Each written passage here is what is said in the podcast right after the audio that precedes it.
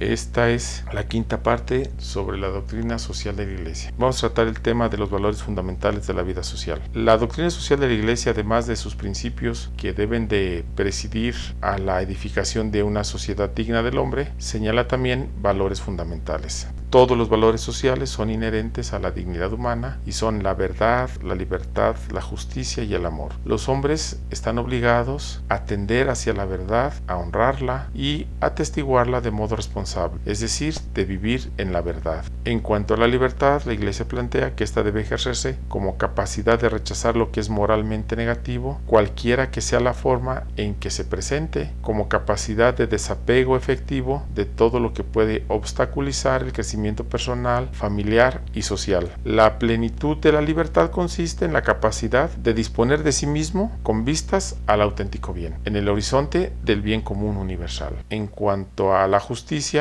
la justicia se entiende que es un valor que se acompaña al ejercicio de la correspondiente virtud moral cardinal. Según su más clásica formulación, la justicia consiste en la constante y firme voluntad de dar a Dios y al prójimo lo que es debido. Desde el punto de vista subjetivo, la justicia se traduce en la actitud determinada por la voluntad de reconocer a la otra persona, mientras que desde el punto de vista objetivo constituye el criterio determinante de la moralidad en el ámbito intersubjetivo y social. El magisterio social se refiere a las formas clásicas de justicia, justicia conmutativa, distributiva y legal. La plena verdad sobre el hombre permite superar la visión contractual de la justicia, que es una visión limitada y hay que abrirla al horizonte de la solidaridad y del amor. La justicia por sí sola no basta. El objetivo de la paz se alcanzará con la realización de la justicia social e internacional y además con la práctica de las virtudes que favorecen la convivencia y nos enseñan a vivir juntos para construir juntos, dando y recibiendo una sociedad nueva y un mundo mejor.